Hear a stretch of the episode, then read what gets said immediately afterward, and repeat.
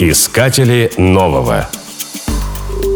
Сейчас без слова «дрон» не обходится ни одна сводка новостей. Беспилотные летательные аппараты буквально заполонили небеса. Они снимают, наблюдают, подглядывают, доносят и доставляют. А иногда убивают. Еще недавно о летающих роботах писали только фантасты. Потом ими всерьез занялись военные. Сейчас беспилотник с видеокамерой может купить даже не очень состоятельный гражданин.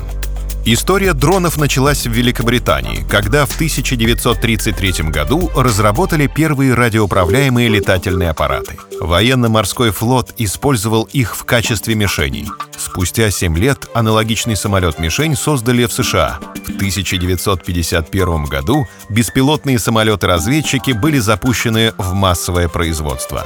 В Советском Союзе самым большим дроном, вошедшим в Книгу рекордов Гиннесса, стал многоразовый космический корабль «Буран». Он был выведен на околоземную орбиту, сделал два витка вокруг Земли, а потом самостоятельно совершил посадку на Байконуре. Впервые в мире полет проходил без экипажа в автоматическом режиме под управлением бортового компьютера. В настоящее время большой популярностью пользуются дроны, более известные как квадрокоптеры. Их используют для видео и фотосъемки, доставки пиццы и различных товаров. Дроны незаменимы при контроле за экологией и в работе спасателей. Квадрокоптеры могут бороться с преступностью и охранять государственные границы.